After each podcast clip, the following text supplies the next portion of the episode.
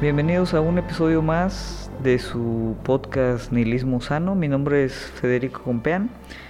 Y bueno, el día de hoy, o el tema de esta semana que vamos a estar abordando es, así muy en lo general, el tema del neoliberalismo. ¿Por qué decidí hablar ahorita de, o tomar este tema? Eh, bueno, primero porque eh, sí he notado que en general ha habido muy buena recepción ¿no? de los capítulos donde tratamos de explicar un poquito más como pues estas palabras de filosofía política, ¿no? filosofía económica, que a veces están, como utilizamos mucho ¿no? en el día a día, en, las noticias, en el debate, pero que tal vez no están del todo entendidas. ¿no? Ya, ya habíamos hablado en algunos capítulos de todo el tema del, del socialismo, del comunismo, hablamos recientemente del tema de, del fascismo, y, pues la parte de neoliberalismo que obviamente estamos relacionados con todo este debate, pues es algo que eh, no, no, hemos tenido la oportunidad de, profundizar. Y yo creo que pues es, es, una definición importante, ¿no? Principalmente porque al igual que las anteriores está muy mal entendida. Yo creo que la mayoría de los que estamos aquí en, en México pues obviamente hemos escuchado la palabra eh, muy recientemente puesta de moda por su mal uso, yo diría, en, en, palabras de, de, nuestro presidente, ¿no? Andrés Manuel López Obrador, em, normalmente obviamente se, se, se utiliza o, o, la entendemos como una, con una connotación negativa, o incluso, eh, el peor de los casos, no solo con una connotación negativa, eh, que por ejemplo Samlo siempre está ahí criticando ¿no? a los neoliberales y el neoliberalismo, así como la raíz de todos los males, que yo muy en lo personal sí creo que es la razón de todos los males, pero no, no precisamente por las ideas, ¿no? Eh, o por el uso que, que, personajes políticos como AMLO o algunos otros pues le dan a la, a la palabra, ¿no? Entonces, sí, sí me parece importante explicarla, eh, como comento, tiene un, un entendimiento yo creo que un poquito difuso, una connotación negativa y, y algunos incluso, principalmente la gente a veces de derecha, critica el uso de, del concepto eh, casi casi como si estuviéramos hablando de algún tema de teoría de conspiración, ¿no? A pesar de que obviamente pues ellos utilizan eh, términos similares o, o, tonos muy similares cuando hablan eh, pues de cuestiones de socialismo, comunismo, etcétera, etcétera, que también ya, ya explicábamos en, en capítulos anteriores. Entonces, bueno, de ahí viene, eh, yo creo que la popularidad, vamos a ponerlo así entre comillas, de, de la palabra, eh, sin embargo, no, no es solo eh, eso lo que me motiva a hablar de, del concepto, sino los eventos recientes que sucedieron en Chile aproximadamente, pues yo creo que hace una semana, ¿no? El, 25 de octubre con, con, lo que fue el, plebiscito eh, nacional. Por ahí para los que no estén tan enterados, bueno, el pasado 25 de octubre no hubo un plebiscito nacional en Chile para redactar una nueva constitución donde ganó de forma eh, contundente el sí a, hacer o redactar esta nueva constitución. Y bueno, eh, es importante no dar un, poquito de contexto para los que no, tengan esta, esta, información porque pues es parte clave de lo que estamos aquí discutiendo. ¿no? Este, este plebiscito se anunció eh, prácticamente hace un año, ¿no? poco menos el 15 de noviembre del 2019. Después, muchos de ustedes yo creo que sí recordarán de prácticamente un mes de protestas eh, que escalaron bastante ¿no? en, todo lo que es el territorio de, Chile, el área de, de Santiago. Estas protestas en, en, su momento, ¿no? que se, se desataron por ahí de, octubre del, del, año pasado también, tenían que ver originalmente con una subida en las tarifas del metro. E, ese fue, digamos, la, la, chispa que detonó, pues ahora sí, este, este estallido social pero eh, obviamente pues no era la única razón. Em, el descontento que se generó con esta subida de, tarifas del metro eh, pues empezó a escalar. Muchos estudiantes eh, principalmente fueron los que convocaron algunas protestas en las que se, empezó a la gente a, saltar los torniquetes ahí del metro para, para, evadir este pago de esas tarifas. Y de las principales este, eh, eslogans, vamos a llamarle, ¿no? que, que, estas protestas empezaban a, generar, ¿no? como que a nivel ya más, más generalizado, pues era que no, no era el tema de los 30 pesos, ¿no? de la subida de, de las tarifas, sino el tema de 30 años. Ahora, ¿qué se refería en esto? Em, esto obviamente se refería al, antecedente del referéndum anterior, de, también relacionado con la Constitución, hubo un referéndum en el 89 al final de la dictadura militar de, Chile, que otra vez para los que no estén muy enterados, pues Chile, como muchos países de Latinoamérica, tuvo una cruenta dictadura militar en los 70. Entonces, esta dictadura militar generó en su momento una constitución, que ahorita vamos a hablar un poquito más de ella, eh, en 1980, que después tuvo un referéndum en el 89, ¿no? Para tratar de, pues, continuar modificándola. Pero en general, bueno, pues eh, la, constitución actual de, Chile pues hereda, ¿no? O, continúa siendo en esencia mucho de lo que se conceptualizó en los 80 dentro de la misma dictadura este, mm, eh, militar de, de Pinochet. Obviamente, eh, algunos de los elementos principales que, que, generaron este descontento, eh, no, no, solo es obviamente por el documento en sí, o sea, el, documento legislativo, constitucional, vamos a decir, sino pues toda la serie de mm, esencia ideológica que estaba obviamente plasmada en la Constitución y que había determinado mucho de, mm, pues digamos, la actividad o, los resultados eh, económicos y políticos de, del Chile desde la dictadura nuevamente, ¿no? Para los que, para dar un poquito de contexto, pues la, dictadura eh, se deriva de, un golpe de Estado, ¿no? En Chile, el 11 de septiembre de 1973, que es interesante, ¿no? Porque el 11 de septiembre, pues la mayoría de nosotros lo recordamos todos los años, ¿no? Se conmemora em, respetuosamente, pues el, atentado, trágico atentado que, tiró las Torres Gemelas em, eh, en, en Estados Unidos sin embargo, bueno, el, 11 de septiembre por poca gente a veces es recordada también como pues la fecha en la que hubo este golpe de Estado en Chile, en, el 73, donde pues se derrocó violentamente al entonces democráticamente electo Salvador Allende.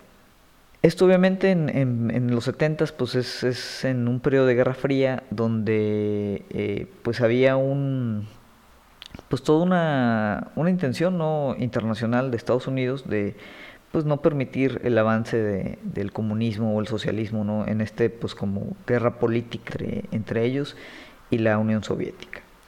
Entonces, eh, varias de esa guerra ¿no? Eh, no tan fría se luchó en, en América Latina eh, y mediante la Operación Cóndor, que fue una serie de em, movimientos impulsados pues, principalmente por la CIA, precisamente para eso, para evitar que las ideologías de izquierda eh, avanzaran en, lo que es América Latina. Entonces, de ahí derivó una gran cantidad de dictaduras impuestas en cooperación obviamente con Estados Unidos en, el cono sur de, América, donde bueno, la de Chile fue una de ellas, eh, donde pues estuvo la, eh, el, gobierno así que dictatorial y totalitario de Augusto Pinochet.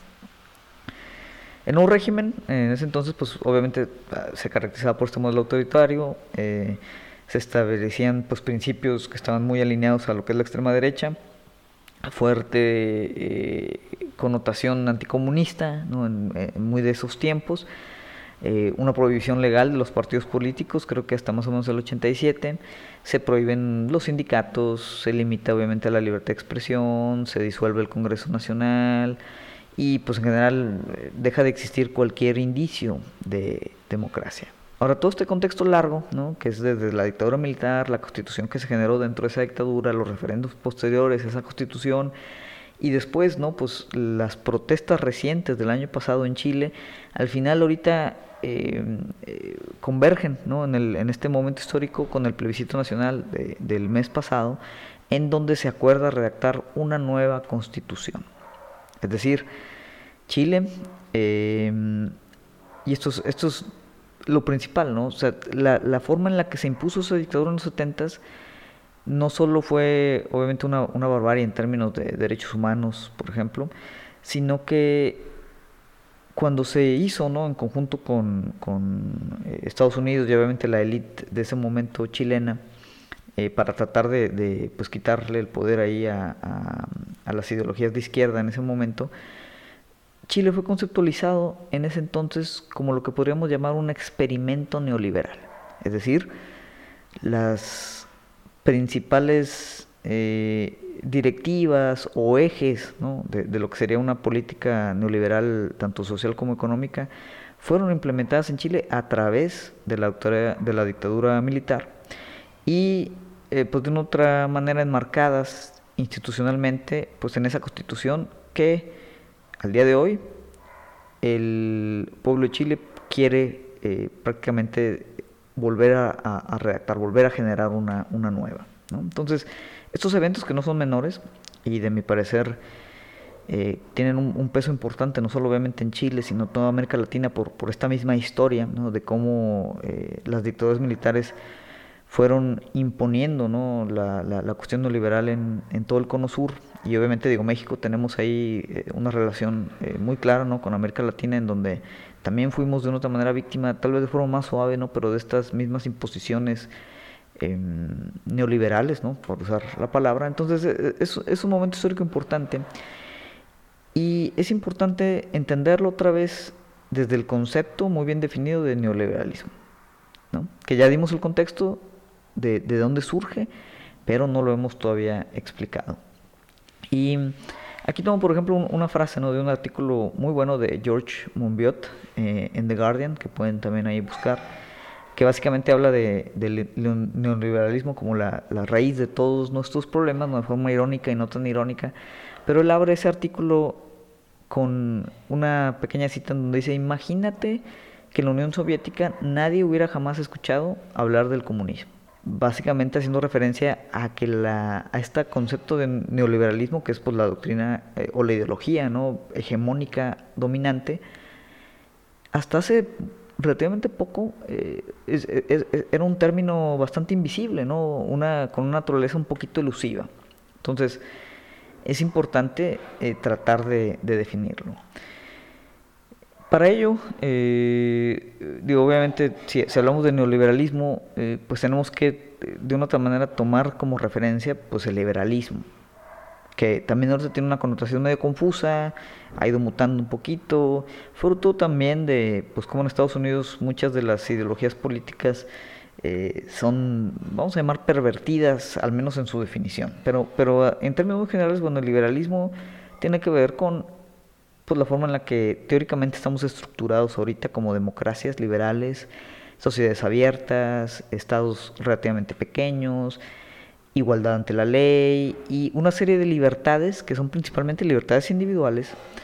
Eh, las más conocidas, pues libertad de expresión, de prensa, de asociación, de conciencia, de libertad religiosa, etcétera, etcétera. Entonces, mucho, digamos, como lo, lo, que heredamos del proyecto de ilustración, pues es este liberalismo, como liberalismo clásico.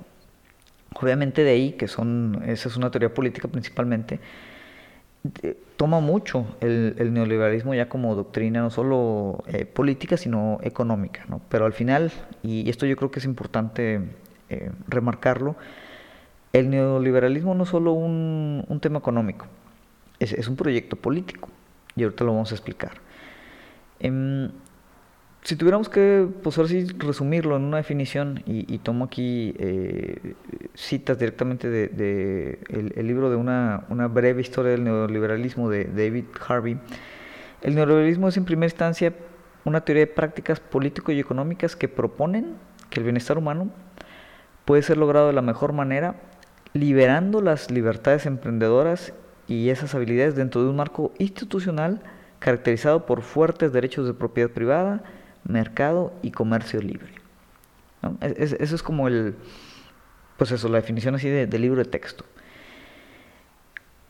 Y esto pues le sonará, ¿no? Eh, si, alguno de ustedes ha tenido roces, espero, muy periféricos con el tema de, de eh, la teoría libertaria de derecha, que otra vez el término libertario normalmente este, se refiere al anarquismo, y el anarquismo como explicábamos en, en nuestro episodio del socialismo, es, es una ideología, eso, socialista, eh, totalmente izquierda, pero bueno, también recientemente, hace algunos años, pues la palabra libertario, especialmente en Estados Unidos, comenzó a identificarse más con anarcocapitalistas o libertarios de derecha, donde eh, de forma similar al neoliberalismo, sus principales vectores de, ejercicio eh, político pues tiene que ver con los derechos individuales, los derechos de propiedad privada eh, y básicamente pues el libre mercado. Entonces, no es extraño, O sea, no, no, son temas extraños, pero eso es lo que implica el neoliberalismo. Obviamente, como toda teoría económica y política, el neoliberalismo de una u otra manera tiene que definir también un rol del Estado. Y si nos vamos al, tema de eh, los libertarios, pues ellos prácticamente eh, tratan de o, argumentan una eliminación completa del Estado o un Estado con características muy, muy mínimas. Y podríamos decir que en una sociedad neoliberal, pues el rol del Estado es crear y preservar ese marco institucional que asegure, otra vez, los derechos de propiedad privada, los derechos individuales, el mercado y el comercio libre. Por decir, uno de los roles de ese Estado neoliberal sería garantizar la calidad integridad del dinero y ejercer las funciones requeridas para mantener la propiedad privada, por la fuerza, si es necesario, asegurando siempre el funcionamiento correcto de los mercados mediante pues, el monopolio de, de la violencia que normalmente tiene el Estado, ¿no? que es el ejército, la policía y las instituciones legales. Adicional, y eso es bien importante, y tiene que ver con la constitución, por ejemplo, de Chile, si los mercados no existen, como en el caso de, por ejemplo, en algún momento la tierra, el agua, los servicios médicos, la educación, incluso temas ambientales, el rol de un Estado neoliberal es crearlo si fuera necesario. Es decir, no solo no intervenir en, que se creen esos estados, sino si no existen, casi casi crearlos. De forma que, eh, así muy en resumidas cuentas, el, neoliberalismo también, pues al final es una doctrina ética donde los valores del intercambio de mercado pues son esa ética por sí sola, ¿no? Y el argumento es que esos valores o ese libre mercado, esa mano invisible, eh, volviendo al liberalismo clásico de Adam Smith, pues es capaz de guiar toda acción humana. Y en ese sentido, entre menor eh, distorsión o intervención tenga, por ejemplo, el Estado, pues más libre eh, van a ser los, los individuos. ¿no? Entonces, en, general una premisa que se deriva de este tema es que las libertades individuales se aseguran mediante la libertad de los mercados. Y para ello, pues se requiere un Estado neoliberal cuyo primer experimento histórico fue el Chile de 1973, o sea, el Chile de la dictadura militar. Que aquí ya empezamos a ver obviamente ciertas contradicciones.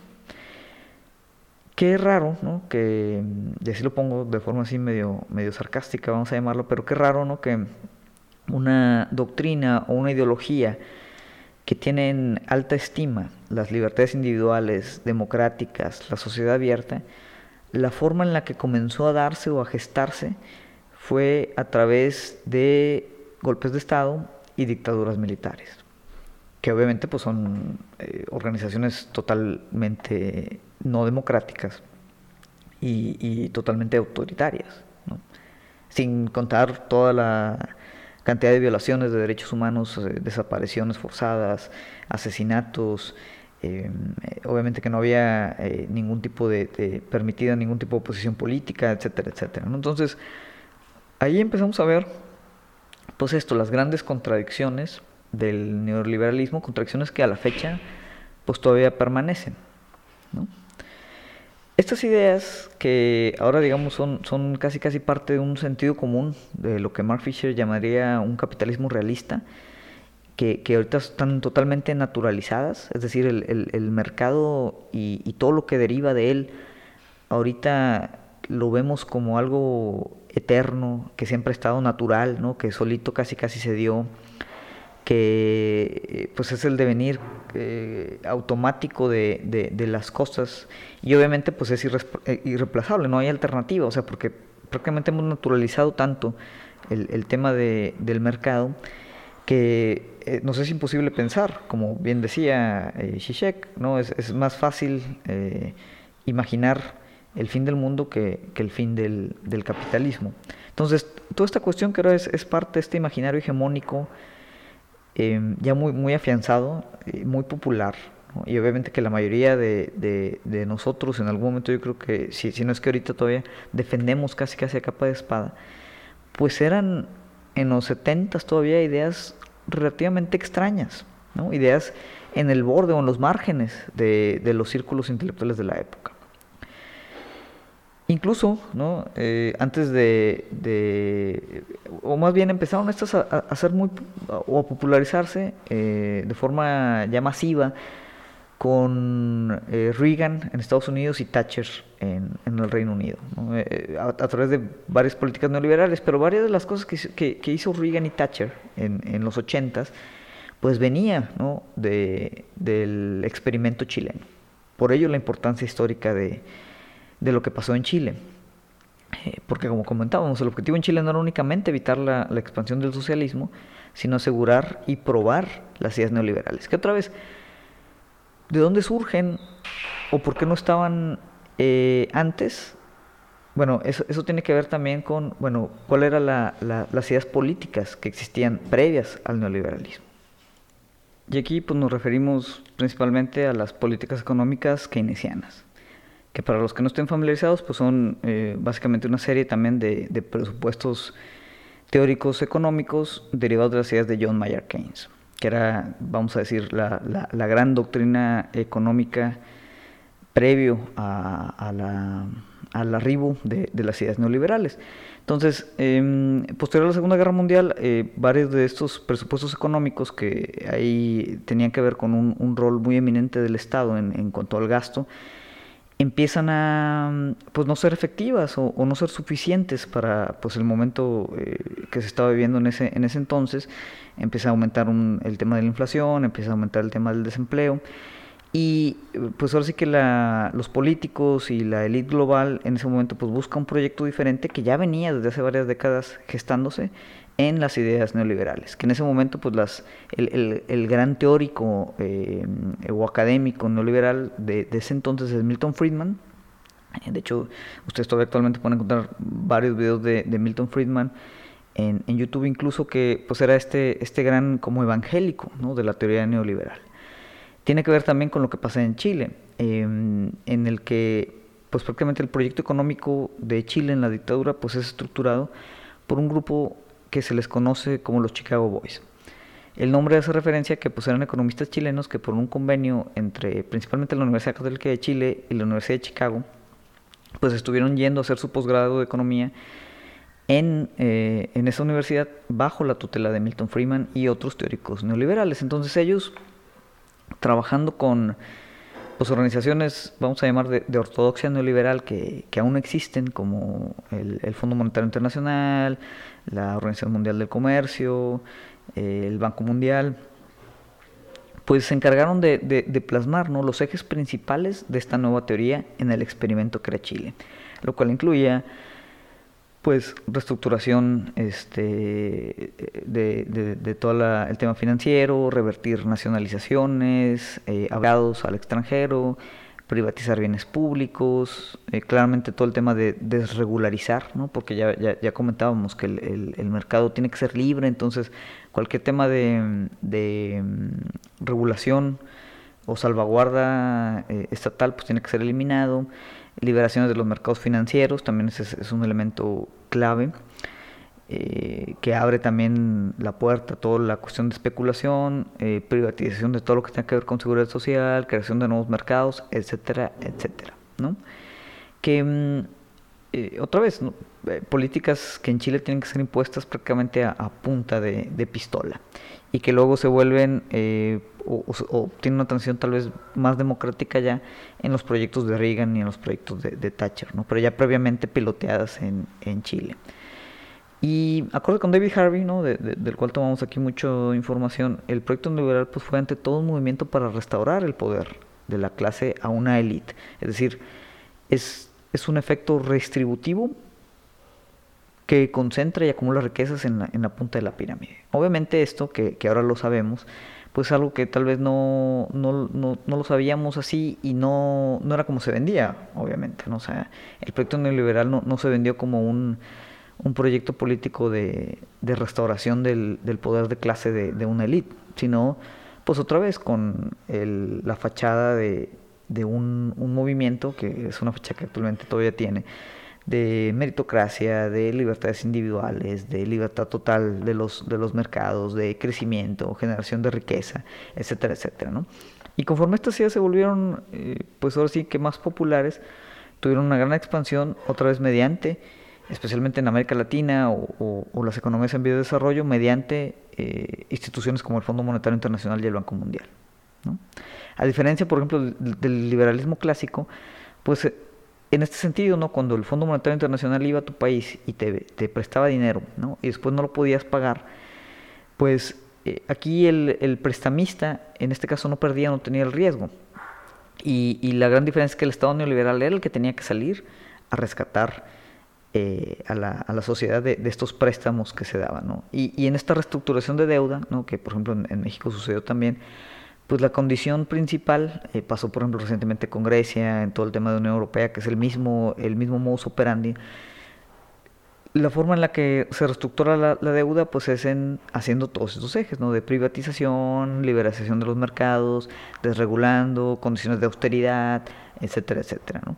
Lo cual hace que pues eh, otra vez quien, quien pague por los platos rotos pues sea la gente, ¿no? O sea, se aumentan las edades de, pensión, se este va pues reduciendo ¿no? las garantías que hay de, de, como esta red de, seguridad social eh, y todo pues para poder seguir pagando estos, estos préstamos ¿no? que se dan, eh, que al final pues canalizan o redistribuyen otra vez eh, como en una especie de, neoimperialismo colonial, pues mucha de la riqueza de estos países en vez de desarrollo al, al extranjero. Entonces, al final esto tiene que ver con la, eh, y vamos a poner entre comillas porque es una palabra que no creo que exista, la financiarización de, del todo, ¿no? Y, y, tiene que ver al final con un tema de, o sea, el neoliberalismo pues, tiene que ver con un tema de, socializar las pérdidas y seguir privatizando las, las, ganancias. En México, digo, tenemos varios ejemplos. El más claro es Carlos Slim, que, que eh, cuando se privatiza todo lo que es la industria de telecomunicaciones, pues de inmediato se forma un conglomerado que le permite controlar gran parte de la, de la economía mexicana y pues lo hacen eh, uno de los hombres más ricos de, del mundo. ¿no? obviamente cómo lo venden. O sea, Chile eh, en América Latina siempre fue como este bastión de, la economía neoliberal, siempre fue visto como un gran milagro económico. Eh, con grandes indicadores eh, macroeconómicos, pero al final pues es un milagro económico para las élites. ¿No? Y siempre pues está esta idea, o, así se nos vende, que si el PIB está bien, si la inversión extranjera está por los cielos, si, si, si eh, eh, todos los elementos macroeconómicos están en orden, eh, la población en general va a estar bien. Por el, mito de uno de los grandes mitos del neoliberalismo, que es la economía del derrame, o la trickle down economics en, inglés, que dice, oye, pues es que si tú le das totalmente libertad al mercado, desregularizas, por ejemplo, los, los, este, las salvaguardas laborales, eh, no tienes, por ejemplo, salarios mínimos ni nada de ese estilo, pues lo que va a hacer es que los mercados van a florecer, va a haber gran generación de riqueza y esa riqueza pues eventualmente no se va a poder contener y se va a derramar hacia toda la gente y los sueldos van a aumentar en automático. Y eso pues nunca ha pasado. Eh, es, una realidad que, de hecho, a partir de las políticas neoliberalistas de, de los 70s y los 80s, la liga que había siempre de productividad con, con sueldos se desprende. Y en, en términos eh, reales, por ejemplo, en Estados Unidos el, sueldo de la gente ha estado prácticamente estancado desde los 80 a pesar de que la productividad ha aumentado de forma pues casi casi eh, exponencial. Entonces, eh, al final, mucho del concepto ideológico, porque al final el neoliberalismo, aunque es la, por lo mismo que es la ideología dominante, lo consideramos como neutral o como no ideológico, pues es, es una ideología política. No, no, solo un proyecto económico, es, una ideología política completa que nos, nos tiende o nos, nos, invita a pensar de cierta manera para justificar, obviamente, pues todas estas políticas públicas que fortalecen la parte de eh, pues, económica neoliberal. Entonces, hay ciertas libertades, como ya los mencionábamos, esas libertades democráticas o, libertades liberales, que, que, de otra manera oscurecen o, ponen en segundo plano las otras libertades como negativas, vamos a llamarle, que se derivan también de, toda esta, esta cuestión. Por ejemplo, eh, meter pues, lo que es impuestos y regulaciones es algo que en, la ortodoxia neoliberal pues, debe ser minimizado o evitado. Todos los servicios públicos deben ser privatizados, la organización del trabajo este, y los, la, cuestión sindical eh, es algo negativo, es una distorsión del mercado, ¿no? Eh, impide la formación natural de, de pues, esta jerarquía de darwinismo social de ganadores y perdedores. La inequidad es, es algo virtuoso, de una otra manera, así en, se, se, exhibe o con esa luz se pinta en, en, en, términos neoliberales y es una recompensa a quienes generan, vamos a llamar, eh, riqueza, para que esa riqueza pues otra vez se derrame falazmente hacia el resto de la población. El, el, mito de la meritocracia ¿no? tiene que ver también con, con, este sentido común neoliberal, que dices, toda la gente que es muy rica pues es porque moralmente tienen que serlo, porque se lo ganaron, porque son más productivos, porque están generando eso, riqueza para la sociedad cuando actualmente incluso vemos una tendencia en la que mucho de pues la generación de riqueza que antes era ganada, ¿no? Al, crear pues esos productos y servicios redituables, ahora con todo el tema financiero, pues realmente proviene casi casi de las apuestas y la especulación. Entonces, todas estas como libertades que mencionamos, o sea, oscurecen pues la, la contraparte negativa. Es decir, la libertad que no haya sindicatos y que no haya, digamos, una colectividad en, en esta parte, pues significa también la libertad de que los, los salarios eh, y las prestaciones y los beneficios pues esté controlada de forma eh, totalmente unilateral por las grandes corporaciones, la libertad de que no esté regulado el mercado de ninguna forma, pues de otra manera se traduce en la libertad que hay de las empresas también de contaminar ríos, lagos, eh, temas naturales, este, poner en peligro a los trabajadores, eh, cambiar de forma arbitraria los, los, las tasas de interés para diseñar pues ahora sí que instrumentos financieros especulativos la libertad de los impuestos eh, pues significa que la distribución de la riqueza em, debe existir solo para canalizarla hacia la pirámide. Entonces hay, hay, muchas cuestiones que obviamente pues se pintan como positivas y tienen pues una serie de, de, elementos negativos que yo creo que pues la mayoría de ustedes lo puede atestiguar de forma casi, casi obvia, casi directa en cómo opera la economía mundial actualmente. ¿no? El, eh, volviendo otra vez al tema del COVID, el COVID pues pone en evidencia esta situación en la que pues, la economía es el elemento principal de, cualquier arreglo social actual y que temas de salud, derechos laborales, la vida misma, pues está de una otra manera eh, sujeta a, los caprichos de, la economía y el mercado, que son pues este como ente natural y perfecto que, que tenemos que eh, defender, que tenemos que mantener, que tenemos que, que cuidar a pesar de que no nos proporciona pues ninguna garantía ni ninguna plenitud ni ningún aseguramiento eh, ahora sí que de nuestro de nuestro estilo de vida y, de nuestra como como individuos incluso que, que, pues es como este el gran eje principal del neoliberalismo ¿no?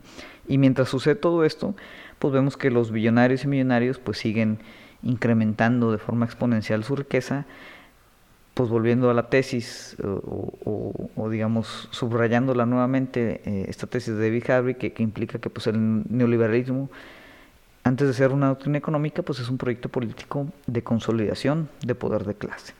Y, y, yo creo que en eso pues al menos yo estaría bastante de acuerdo. Entonces prácticamente con eso eso quisiera cerrar eh, esta eh, pues explicación o definición de, del término neoliberal, yo creo que, o espero que, que, después de este, de este podcast pues quede un poquito más claro. Eh, en general, ¿no? de, forma conceptual, eh, está yo creo que extremadamente bien definido ¿no? lo, lo, que significa neoliberalismo. Obviamente el, el, gran debate es, pues muchos van a decir que, que esta eh, teoría política ética, ¿no? porque al final es una teoría ética, eh, en efecto es, es, la que mejor garantiza, pues ahora sí que la, la, creación de riqueza y el bienestar individual y social, mientras que otros como yo, pues tendríamos una serie, cantidad de cuestiones que, que pondrían en evidencia pues las grandes contradicciones de esta, esta, este proyecto político, que son prácticamente pues muchos de los elementos negativos que vivimos hoy día a día en, nuestro arreglo social y nuestro arreglo político. Y en ese sentido eh, es importante pues otra vez reconocer el neoliberalismo como ideología y no solo como una especie de ciencia económica exacta, que no lo es, está muy lejos de, de serlo. ¿no? Entonces, si contrastamos el neoliberalismo con sus presupuestos ideológicos, entendemos su origen, entendemos, por ejemplo, que, su proyecto, su, su, nacimiento como experimento social es a punta de pistola, de rifle, mediante pues así dictaduras totalitarias, ¿no? También que son como este gran miedo de, de, la gente que le teme al socialismo y al comunismo y decir, bueno, oye, la derecha y el populismo de derecha existe también, ¿no? Ha existido siempre. Eh, históricamente ha tenido también eh, pues una historia de, barbarie muy importante que muchas veces no se cuenta, ¿no? Em, y, yo creo que si, dan un vistazo a las noticias, por ejemplo, nacionales, aquí en México, pues yo creo que se habló muy poco, ¿no? De lo que significa este plebiscito este, nacional de, Chile, se ha hablado muy poco de lo que significaron esas protestas, ¿no? Y, y, de la historia, que es una historia que está ahí para todos, o sea, todo esto no es una invención, no es una teoría de conspiración, o sea, es, es, historia que está abierta, este, incluso en los archivos de inteligencia de Estados Unidos, sobre pues esta relación muy clara que siempre ha habido entre, entre neoliberalismo eh, y, prácticamente pues esta tendencia de las democracias liberales a, a, los fascismos. Entonces, hay, mucho hay que explorar, hay mucho que entender, hay, mucho que, reflexionar, tanto el origen de estas ideas como sus, sus impactos y sus presupuestos, eh, muchos de los cuales otra vez en el término neoliberal son, son prácticamente mitos, como la economía de RAM, la meritocracia, entre, entre otros. Pero si no analizamos como este nivel de profundidad eh, los, los presupuestos políticos ideológicos de, estos conceptos, pues es difícil contrastar ahora sí, ¿no? Y, entender a nivel contextual y a nivel histórico, qué, cuál es el momento actualmente que estamos viviendo. Y en ese, en ese momento, pues a mí me parece extremadamente importante lo que está pasando en Chile, que pues simbólicamente podríamos decir que a partir de esta nueva constitución que se va a redactar, pues estaría terminando esta época, este experimento neoliberal que pues claramente, en mi opinión. Entonces, bueno, eh, eso es lo que quería platicarles en el episodio del día de hoy. Espero les haya eh, servido. Y bueno, les recuerdo, ¿no? Eh, para los que nos escuchan por primera vez, este podcast es semanal. Nos pueden seguir en, los principales canales de podcast, que son Google Podcast, en iTunes y en Spotify. Nilismo Sano nos pueden encontrar también en Facebook y nos pueden escribir por ese medio o eh, directamente a mi correo personal en federico.compean.gmail.com para pues cualquier duda, sugerencia, recomendación, eh, anécdota, queja, lo que sea. Entonces bueno, eh, con eso me despido el día de hoy, les agradezco nuevamente por escucharnos y nos vemos la próxima semana.